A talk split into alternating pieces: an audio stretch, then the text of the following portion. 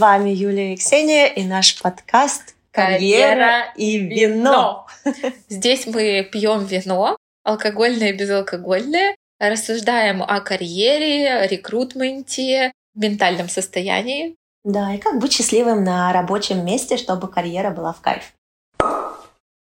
Короче, мне не хочется, чтобы подкаст превращался в какой-то а-ля пост классический или же а этот э, эфир в, инста- да, в Инстаграме, да. когда вот напишите вот это вот, поставьте в CV да. или в кавере. В кавере. Мы душевненько. Мы душевненько, потому что за всей этой э, темой CV и каверов, как мы всегда говорим, стоит какая-то вообще терапевтическая работа.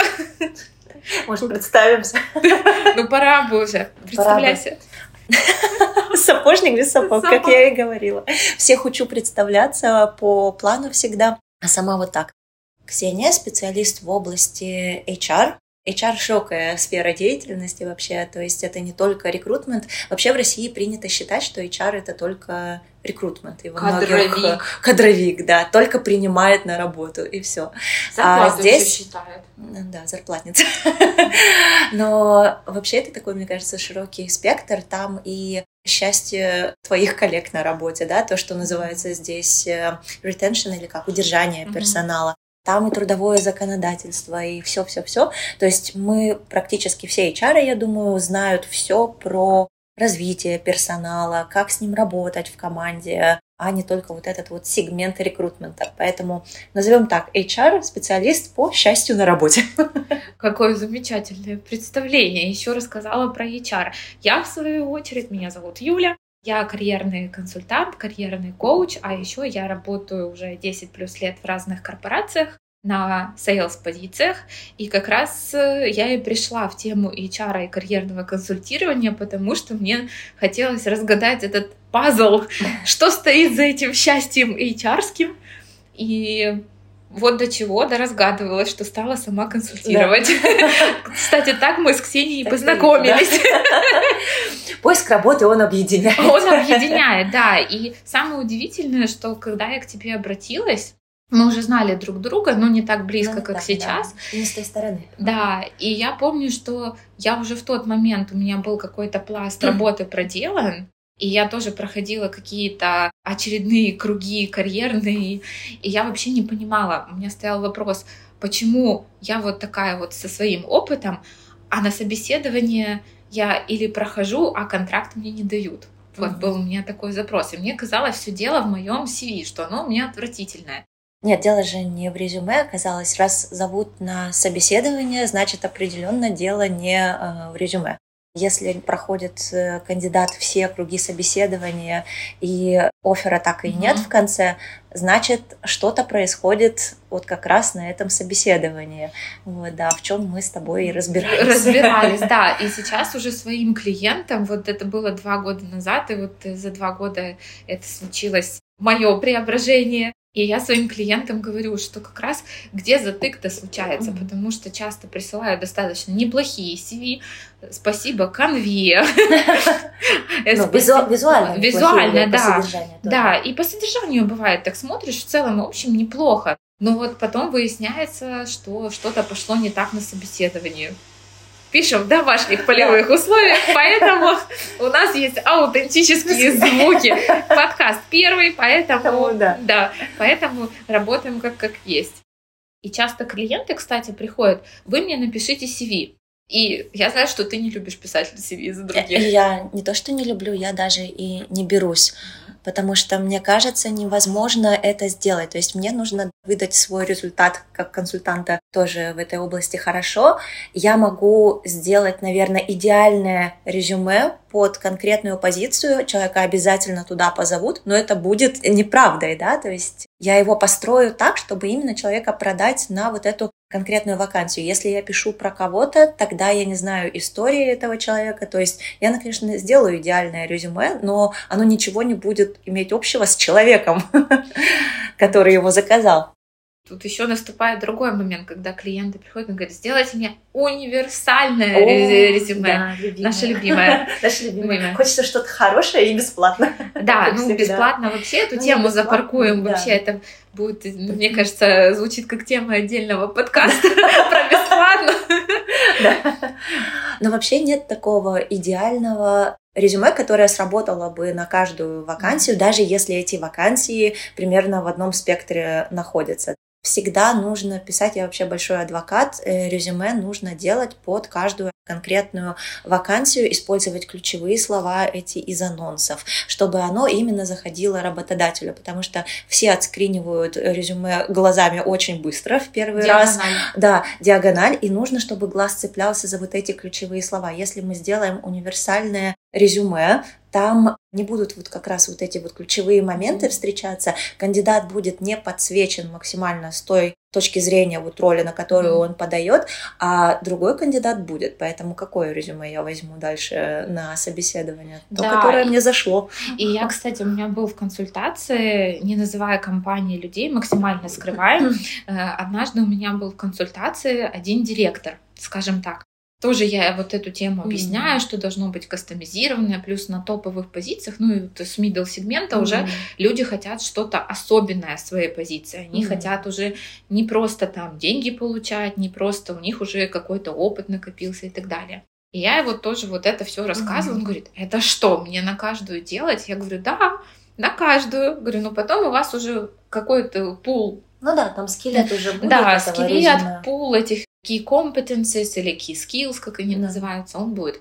Он говорит, ну да, вот я нанимала, но я смотрел по диагонали. И тут я зацепилась за эту, как говорят в коучинге, метафору. Я такая говорю, диагональ, запомнили. Говорю, вот смотрите, вы нанимаете кого-то на работу. И вот представьте, что вы смотрите, все равно в вашей диагонали должны быть вот эти ключевые слова, которые вы ищете. Да. Не знаю, там, трудолюбивый, э, multitasking, кто у нас еще там, допустим, если это IT какой-то фреймворком, который угу. владеет определенным, они должны вам попасться быстро. И он такой, да. Я говорю, вот, вот, запомнили. И вот теперь в обратную сторону. Вот теперь вот так вот и делаем на себя. Да. Э, сработало, но потом исправляли, конечно, но тем не менее вот такое срабатывает. Я понимаю вот это желание клиента идти по пути наименьшего сопротивления, да, то есть у нас и мозг так заточен, чтобы как бы не устать лишний раз. Почему бы не сделать одну такую универсальную штуку, и потом можно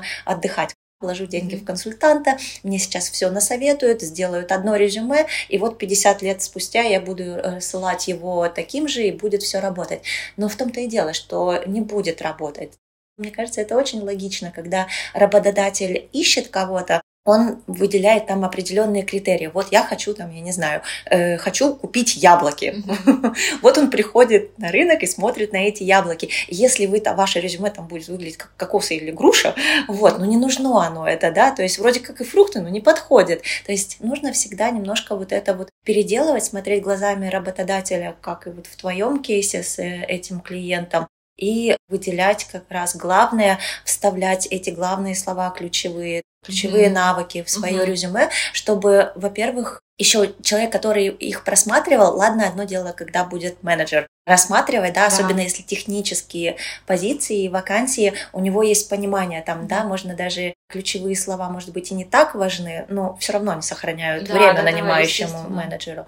Но если это будет молодой, представьте, HR, да, который только-только пришел в рекрутмент, да. который не знает специфики вашей работы, угу. то, как знает ее нанимающий менеджер, и вот этот HR будет смотреть на вот эти ключевые слова, находить у них там, допустим, не будет, если особенно да, сложная да, да. техническая позиция, и он не может тогда оценить, хорошее у вас резюме или плохое, ага, да, не да. будет же он сейчас изучать новую вообще вот эту для себя всю сферу деятельности, у него может еще в разработке 50 вакансий таких же. Ну, что обычно и бывает. Да, поэтому экономим время всем, при этом вы еще будете как кандидат, э, мне кажется, выступать хорошо с точки зрения мягких навыков, да, то есть вы обработали mm-hmm. информацию, все представили, сэкономили другим людям время, да, потому что резюме это как визитная карточка, да, как mm-hmm. такой sales pitch, да, вот ты вот да, sales да, как да, раз. Да, и с этого начинается. Но тут смотри, э, для нашего поколения, я так скажу, мы тут такие с тобой представители 30 плюс. Скорее 40 минус. Уже вот так. Вот так вот. Ну, неважно. В общем, э, мы уже побывали в разных э, эпохах и в разных культурах. И тоже я от кандидатов, вот, во-первых, в резюме нужно сказать про достижения.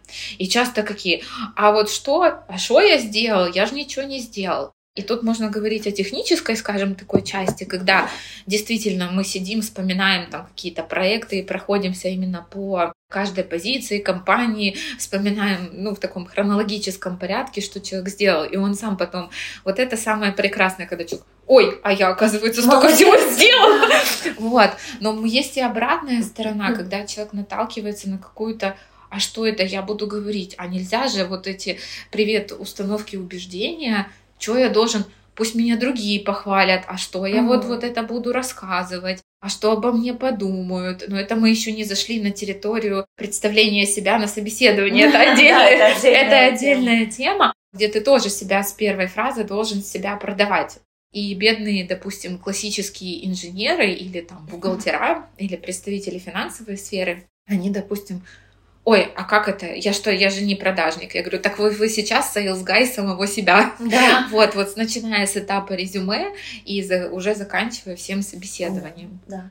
Но мне кажется, это очень типично и для нашей mm-hmm. культуры, что да. мы не умеем себя продавать, или мы даже считаем, что продажа — это как-то стыдно, да, и себя хвалить там, или как-то подчеркивать свои достижения, особенно вот даже среди, я бы сказала, девушек, женщин-кандидатов, mm-hmm. это особенно очень видно. Ребята, парни как-то более с этим справляются. У меня наоборот, Нет? кстати. У меня наоборот, я от ребят, кстати, такое mm. слышала. Как это? А что это я должен рассказывать? Мне понравилось вот э, в свое время у Алены Владимирской HR да, всея, мы будем вспоминать всея мира, да, да, с мы, референсами. Да, мы будем вспоминать какие-то книги HR да. Э, и вообще карьерных консультантов и какие-то компании, за которыми мы сами смотрим, да. вдохновляемся ими. Да. Вот, так что вот и Алена Владимирская одна Алена из них. Владимирская да. одна из них, и она в свое время говорила вот про этот навык продаж и грамотного представления себя в метафоре с тортиками. Вот она говорит, представьте, что мир белых воротничков, да, сейчас mm-hmm. и рынок труда — это тортики, да, mm-hmm. то есть вы приходите в кондитерскую, там очень-очень много всего, и если, грубо говоря, вас никак не упаковать как профессионала, вы просто, э, ну, не знаю, там, пачка муки и сахара, да, что из этого делать? Конечно, можно это по-разному представить, но можно же себя представить, да, там, пачка муки, сахара и так далее, все это сделать, и вот вы уже вот такой красивый тортик, вот такой, mm-hmm. вот такой, и понятно, что если вы будете стоять, вот этот профессионал, пачка муки и сахара, никак не смешанная, вот бери из меня mm-hmm. делай, что хочешь, и додумай сама, что из меня сделать, как из профессионала, это одно дело, а другой кандидат постарается и будет выглядеть как вот этот вот пресловутый торт прекрасный. Mm-hmm. И что легче брать, и что легче заходит и продается, конечно,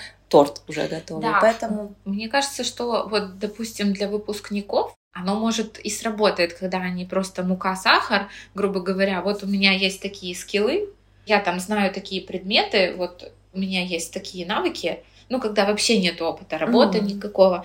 Ну, мне кажется, сейчас уже сложно найти. представление да. себя все равно. То есть это больше мягкий навык, а с ним уже выходят из университета. Так, а что такое мягкий навык? Потому что у нас да, ну, разные люди, да, у нас разные люди будут слушать. Вот что это такое? Да, есть, э, мне кажется, легче объяснить, что такое но, мягкий навык со стороны жесткого навыка, да, что такое жесткие навыки. Жесткие навыки это компетенции, это то, что вы умеете делать профессионально, да, то есть э, бухгалтерский учет, я не знаю, знание трудового законодательства, умение программировать там и так далее, это жесткие навыки. Мягкие навыки, mm-hmm. они универсальны, да, то есть это то, как вы работаете, mm-hmm. это туда входит и как вы коммуницируете, общаетесь, да, навыки коммуникации, навыки презентации, например, для лидерских позиций менеджерские это будут навыки управления персоналом, да, то есть вот такие вот метанавыки мягкие.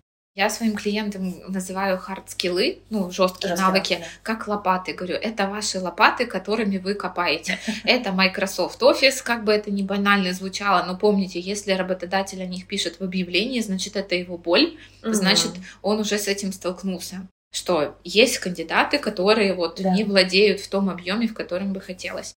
Это ваши презентационные скиллы. Ну, допустим, есть сейчас на рынке ребята, которые очень классно пишут презентации в определенных mm. программках, их оформляют, даже среди бизнес-аналитиков. И иногда мы тоже и project management, если вот проекты заходят, ваши всякие Prince to PMP, вот э, ругаюсь всякими, видите, словами, э, все, что agile, technologies, вот все, все такое, вот это все пишем хард-скиллы. Если вы еще там сертификаты у вас какие-то есть, тоже можно подсветить, сделать это так да. повкуснее. Тортик повкуснее. Да. Но вообще все думают, что составлять резюме это так сложно, но по-настоящему ничего легче нет. Все, что вы должны прописать в резюме, оно уже прописано в той вакансии, на которую вы э, подаете. Mm-hmm. То есть, если вы сделаете ваше резюме отражением то, что есть в вакансии, прямо вот точно так же расписанные задания, да, которые mm-hmm. вы будете выполнять на работе и какие у вас есть уже mm-hmm. в вашей карьере. Какие навыки указаны в анонсе, если вы их э, подсветите и точно так же списком выделите в своем резюме, это будет идеально. Поэтому там ничего сложного нет, и поэтому мы с Юлей как раз и топим за то, чтобы каждое резюме было основано на конкретной вакансии, потому что оно тогда mm-hmm. идеально наложится на описание. Многие еще спрашивают, ой, это же будет копи-пейст. Не будет это копи-пейст. Наоборот, вы попадете в, с этими с ключевыми словами, вы попадете в выборку, потому что да. многие компании, я знаю, что ты отбираешь вручную. Да, да, мы еще пока, ну, скоро AI тоже дойдет. Да, да. да но есть, разум, но есть большие конгломераты, вот огромные, и кандидаты приходят, говорят, а там же все машины уже отбирают.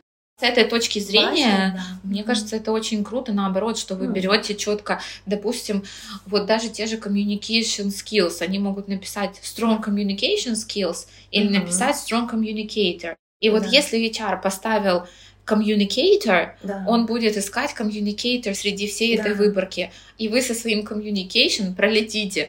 Я сейчас говорю о больших таких корпоративных гигантах, типа Siemens, GE, вот такие прям ребята да. крупные, BP, Shell, вот. Вот, кстати, я хотела сказать, что когда приходят клиенты из Азии, uh-huh. у них уже с этими ключевыми словами все в порядке, потому oh. что там больше применяют AI uh-huh. в, при скрининге резюме. Поэтому все уже знают, если ключевых слов AI в вашем резюме не найдет, вы пролетаете как кандидат. Поэтому вот как раз очень многие кандидаты из Азии, они очень большие молодцы, когда вставляют вот эти ключевые слова себе в резюме, потому что они уже научены горьким опытом. В Европе мы все еще делаем немножечко по старинке, но опять же от масштаба компании зависит, но все равно, мне кажется, средний бизнес э, в частном секторе еще достаточно долго будет делать все вручную, особенно если компания не нанимает так часто, да, у них нет такого, что нанять 200 человек в год, например, да, ну, mm-hmm. ну даже если вот мы наняли в прошлом году 200 человек в год, я все равно осматривала все вручную. Мне кажется, мы сейчас вообще развеяли кучу мифов вот этим утверждением, что отсматривают, и тема диагонали становится да, очень актуальной. Да. Но мое впечатление о том, ну, скажу честно, я пока мне прям из Азии кандидаты не попадались, mm-hmm. но я больше работаю с постсоветским, пост-СНГшным пространством, yeah. и там, наоборот, есть такая тема, что очень длинное резюме, иногда до пяти страниц, и все навыки, вот все, что умею, все, что, умею, умею да. что танцую, пою, вышиваю крестиком. Ну, вот я сейчас утрирую, без обид все, кто танцует, да. поет и вышивает крестиком. И у меня прям кандидаты, но я понимаю, что CV становится такой терапевтическо-коучинговой работой. Да. Потому что они говорят, ну как же, ну я же вот нанимал там такие команды, или а я вот там делал такие проекты. Но позиции, на которые они хотят попасть, особенно если идет смена рынков, да. они не подразумевают. Да. И это тоже, это такой крэш, мне кажется, вообще, вот, с которым кстати, приходится да, работать. Ты верно подметила про этот стереотип, что из нашей культуры очень принято описывать не просто релевантный опыт, а вообще весь опыт, который mm-hmm. есть. И чем дольше человек работает, вот они даже будут описывать то, что было 25 лет назад. А правда заключается в том, что всем интересно, где вы росли и развивались, и какие у вас навыки были развиты за последние 5-10 лет. Вот это mm-hmm. вот самый интересный сегмент. И чем дальше вы будете уходить э, в резюме, да, mm-hmm. по временной линии назад, mm-hmm. тем меньше должно быть описание вашей работы, что вы делали, да, потому что все самое актуальное и интересное в вашей рабочей жизни произошло за последние 5-10 лет, и вот самые актуальные и последние опыты работы должны быть расписаны mm-hmm. максимально подробно. Чем дальше вы уходите вглубь, то можно уже сокращать, чтобы резюме как раз не превращалось на 5 страниц. Поэтому да, даже если у вас 55 лет опыта за плечами, это не дает вам права на 5 страниц резюме. Ну, Тут вообще два момента хочется подсветить, что часто я кандидатам говорю, вы сгруппируйте ваш опыт. Если вы, допустим, были инженером, и вы работали им там, лет 7 по разным компаниям, это нормально, вы набирались опыта, сгруппируйте его. Просто напишите там разные инженерно-конструкторские бюро или там еще там engineering companies, или это была какая-то одна сфера, можно там diverse engineering companies. И мне кажется, это выглядит понятно да. и логично, потому что вот вы там когда-то в далеком там нулевом году uh-huh. вы это все сделали, вы выпустились из универа и вот пошли строить свою карьеру и так далее. А другой момент про 55 лет. У меня как-то был коллега на одной из моих работ. И так случилось, что он очень много болел, и его, сейчас исправь меня, как это правильно, все забываю, как в Норвегии это э, называется правильно, что он был, как бы, он не работал, то такой ну, затяжной больничный, больничный, больничный, да. да. И так получилось, ему 55, и он сказал такую фразу, мне нужно переписать писать мое резюме, а он работал на одной позиции, вот начиная с, ну вот как он там из колледжа выпустился, да. вот он на ней был, и ему надо писать резюме, это было для человека такое вот морально тяжелое, тяжелое открытие, что ему нужно его как-то переделывать, mm. вот. Ты сказала 55, и я вспомнила эту историю, что это даже для иностранцев, ну, тоже есть такое предубеждение, мне кажется, что вот все такие в Европе про карьеру и так далее. Нет, Европа не про такую классическую вертикальную карьеру, но об этом мы тоже поговорим, какие бывают карьеры. Ну, вот это, кстати, очень интересно, да? Чем больше у нас опыта, не обязательно, что он был и шел по восходящей, mm-hmm. да, то есть вот, допустим, я не всегда была в HR, mm-hmm. да, я сюда тоже как-то пришла, и вот при этих переходах надо тоже их уметь показать, да, чтобы mm-hmm. не было так, что сначала здесь я был хирургом, а теперь mm-hmm. я разработчик да. э, бэкэндовский, да, да, то есть, ну, это тоже интересно все, но нужно уметь вот эти переходы прописывать, да, и обосновывать в резюме, и это достаточно для кого-то сложно, но это не обязательно должно быть так сложно, да, вы же все равно смогли сделать там определенный этот переход, но ваш CV должен выглядеть более-менее как единая траектория развития вашей карьеры, да, чтобы не было вот этого ощущения кузнечика, да, который там попрыгал в этой индустрии, попробовал вот эту позицию, mm-hmm. потом прыгнул в другую индустрию на другую вакансию, и логика там особо не просвечивается. Mm-hmm. Тогда это дает такой сигнал работодателю, да, вдруг что вы будете делать, вы придете тоже, может быть, поработаете и спрыгнете там через какое-то количество mm-hmm. лет, потому что ваше резюме, оно очень такое нелогичное. Поэтому э, в каждой работе, да, то есть меня иногда спрашивают мои клиенты, ну вот на той работе я ничего не делала релевантного mm-hmm. для вот этой uh-huh. работы, например, вакансии. И тут мы как раз э, спасаемся вот этими мягкими навыками, uh-huh. про которые мы говорили. То есть, ну как, вот, вот здесь требуется на этой вакансии, на которую вы хотите подать, навыки обучения персонала угу. там таким-то системам, угу. да. А вот смотрите, здесь вы были преподавателем, например, в школе, да. То да. есть, казалось бы, не сразу такой очевидный э, мостик, но нужно не зацикливаться на том, что, да, вы там были э, преподавателем, делали какие-то административные, может быть, дела, еще что-то, но вот именно показать, что, угу. да, у вас там был навыки обучения других людей, может быть, там коллега какой-то к вам присоединился, вы вводили Это их в курс дела. Я его иногда я тебя перебила, извини, да. пожалуйста mentoring. Вот я это называю men- да. mentored э, junior colleagues, да. Э, или как-то так описывать. И уже это говорит о том, что вы брали чуть больше, чем да. от вас требовалось. И максимально... Если оно релевантно для да, позиции. Да, надо обязательно подчеркивать даже ваших, может быть, не столько релевантных занимаемых вакансий раньше, uh-huh. то общее, что есть вот с этим анонсом, uh-huh. на который вы подаете. Можно еще подчеркивать за счет названия вашей работы. Вот я могу про свой переход рассказать в HR. Я была раньше административным ассистентом, да, это вообще mm-hmm, к HR да. не имеет никакого mm-hmm. отношения, то есть по большей части я выполняла функцию офис-менеджера. Но мне очень хотелось в HR, как приблизить свое резюме Потому что вот я сижу со своим административным резюме и mm-hmm. подаю на вакансию HR.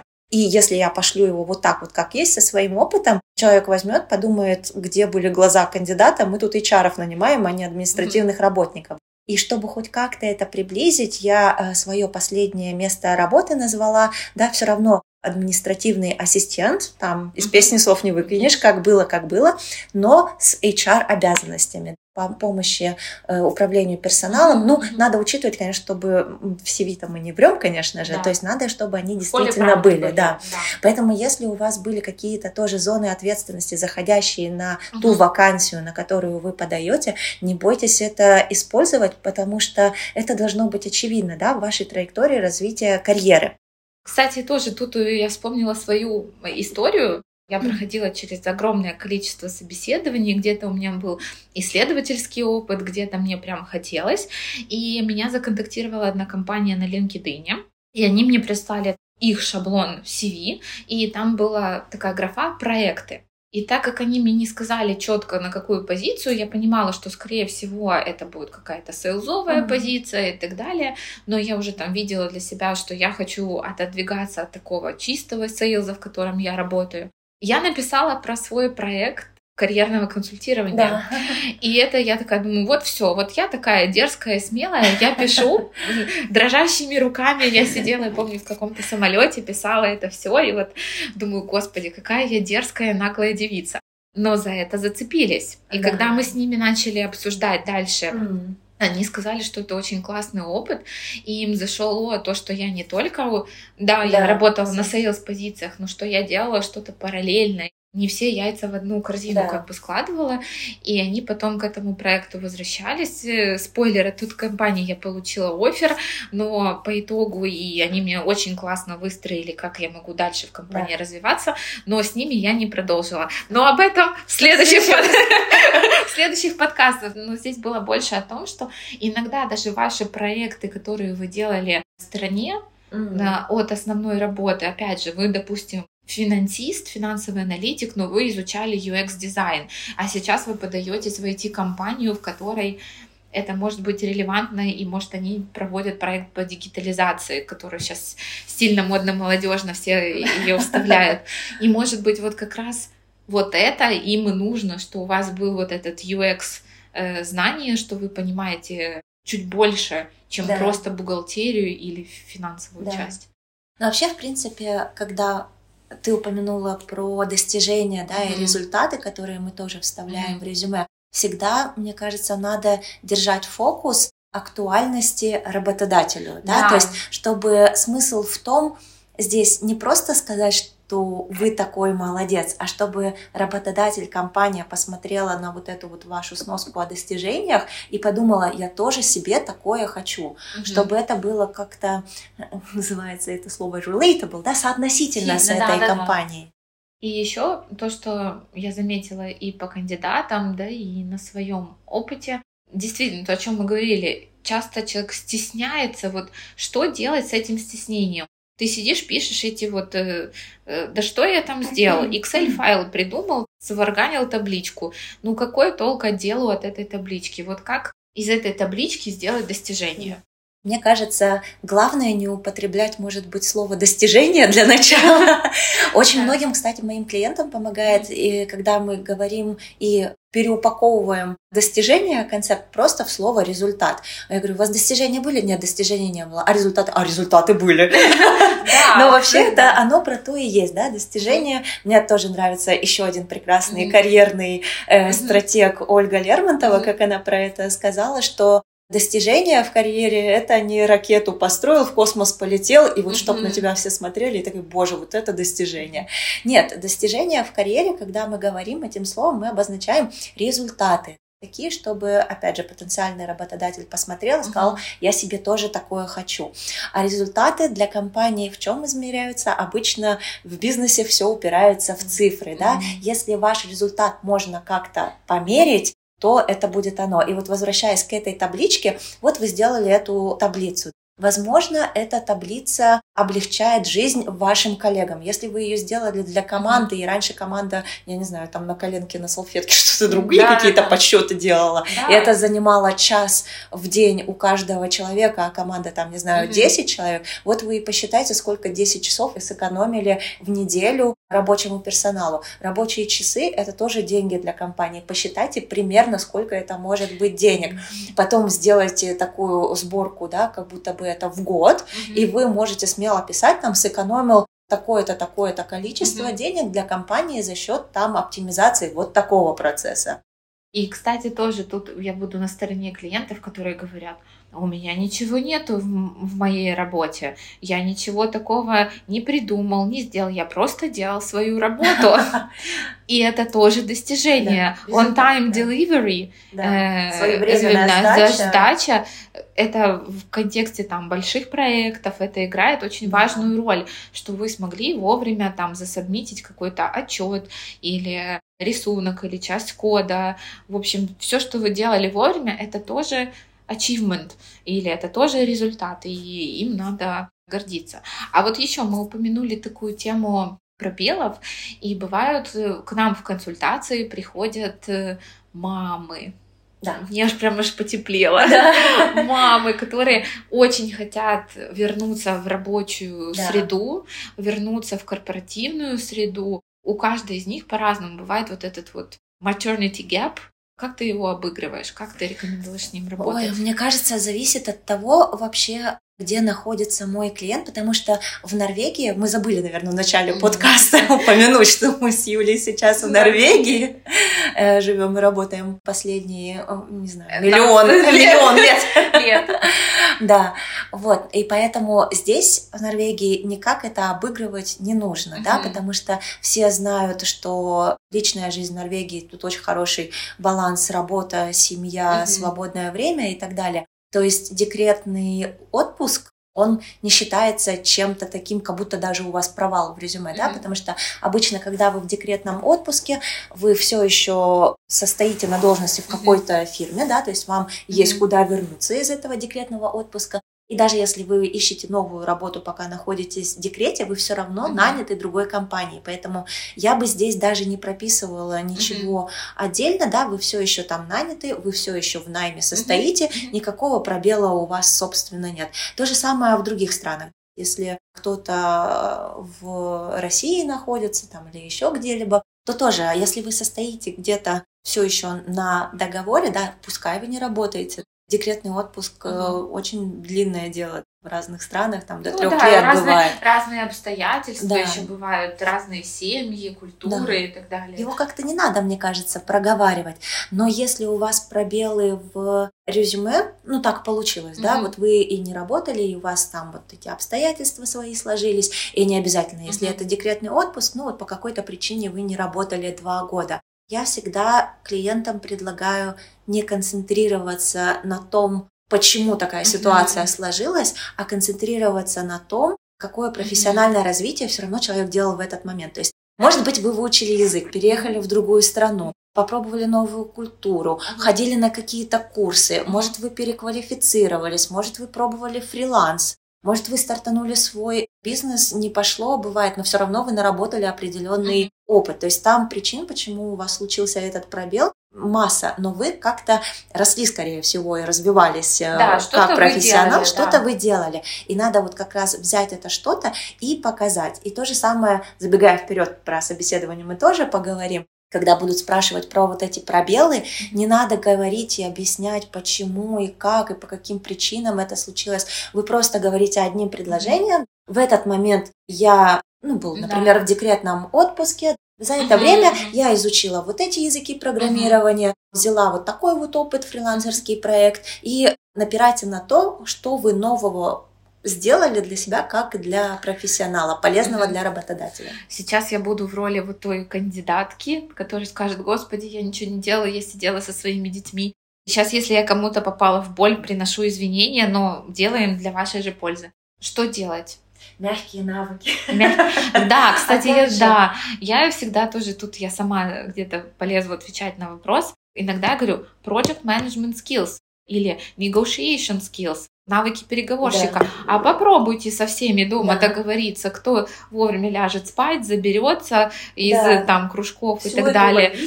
Да, построить. И все это координировать, и все это тоже нужно уметь. И как тоже сказала одна моя знакомая, говорит, Да, я вот эти скиллы себе пишу и говорю что о том, что вот даже strong time management skills, да. потому что быть в роли инженера, сейлза, HR, финансового аналитика, потом прийти быть мамой, быть женой, там, быть дочерью, быть э, там, подругой и так далее, это тоже нужно уметь и переключать да. все эти роли вовремя. Поэтому всем респект и уважуха в первую очередь да. мамам.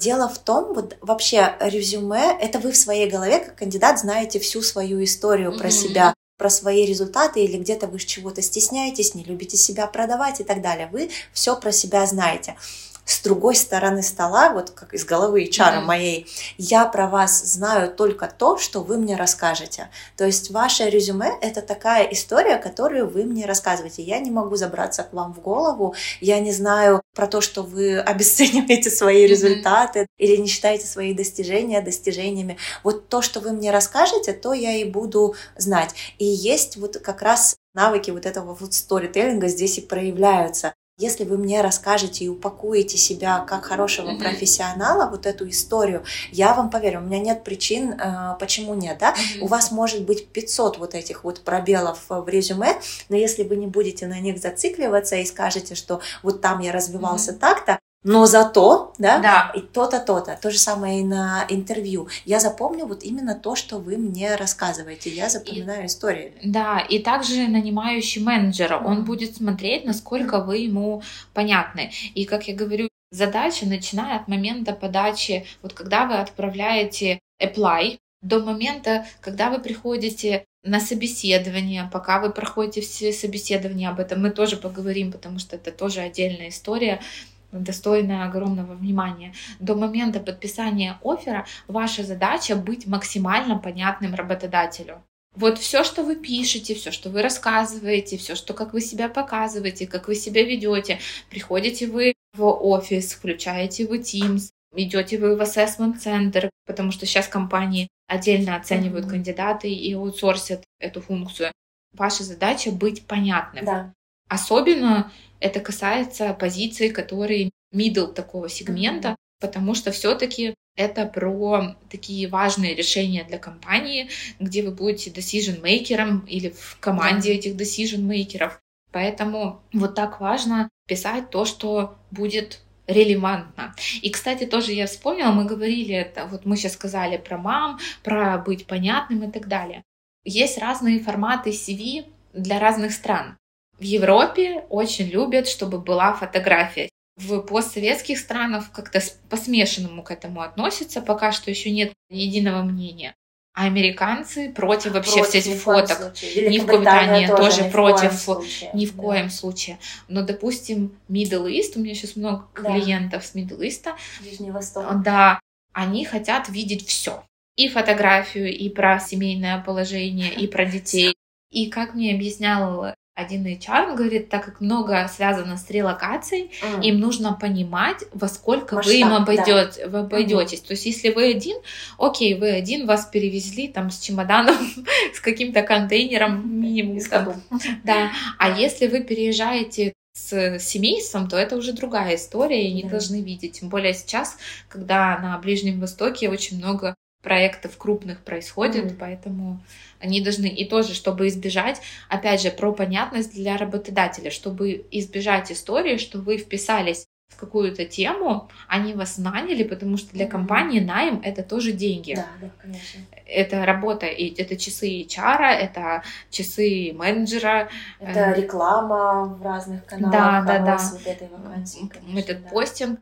И когда вы приедете, вы скажете, ой, а я скучаю. Что не нравится. Да, э, это очень дорого обходится компании, да. поэтому отсюда идет вся вот эта вот возня Долгий с этим наймом. Процесс, да. да. Ну и плюс в Европе, чтобы потом уволить человека, это занимает время. Resignation time у нас до четырех до четырех месяцев, месяцев ну, да. да. По закону три месяца, но вообще оно уже считается с начала следующего месяца, угу. поэтому иногда это все четыре. Угу. Поэтому, дорогие кандидаты и те, кто ищет э, позиции Просто даже просматривайте, что на рынке, что вообще происходит. И к свое CV это классно обновлять, даже когда вы пришли на новую работу, можете уже сразу какие-то моменты себе записывать, и уже обновлять свое CV, потому что никогда не знаешь. Угу. Может, вот вам завтра на LinkedIn или где-то вы с кем-то встретитесь, и именно вот такого кандидата, именно с такими навыками да. как раз кто-то ищет, поэтому иметь свеженькое CV да. это всегда очень выгодно. Вот здорово, что ты сказала про LinkedIn, потому что LinkedIn это как раз и есть ваша такая визитная карточка, резюме вас mm-hmm. как профессионала. Зачастую вы можете себе сэкономить очень много времени, если у вас будет LinkedIn обновлен. Сейчас очень много найма идет через хедхантеров.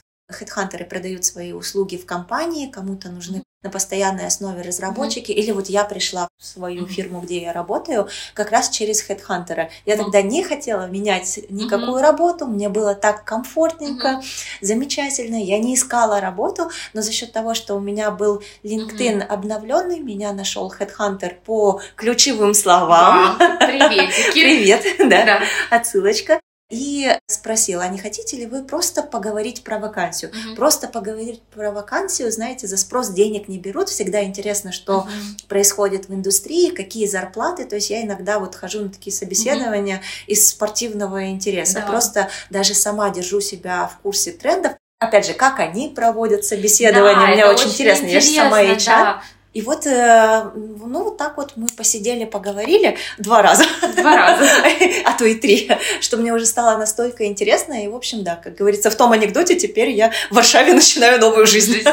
Ну, нет, я не в Варшаве, но, да, я теперь работаю вот именно в той компании, хотя все вот началось просто с обновленного профиля в LinkedIn, когда хедхантеры сами на вас выходят, вам не надо даже ничего делать, вас сами найдут.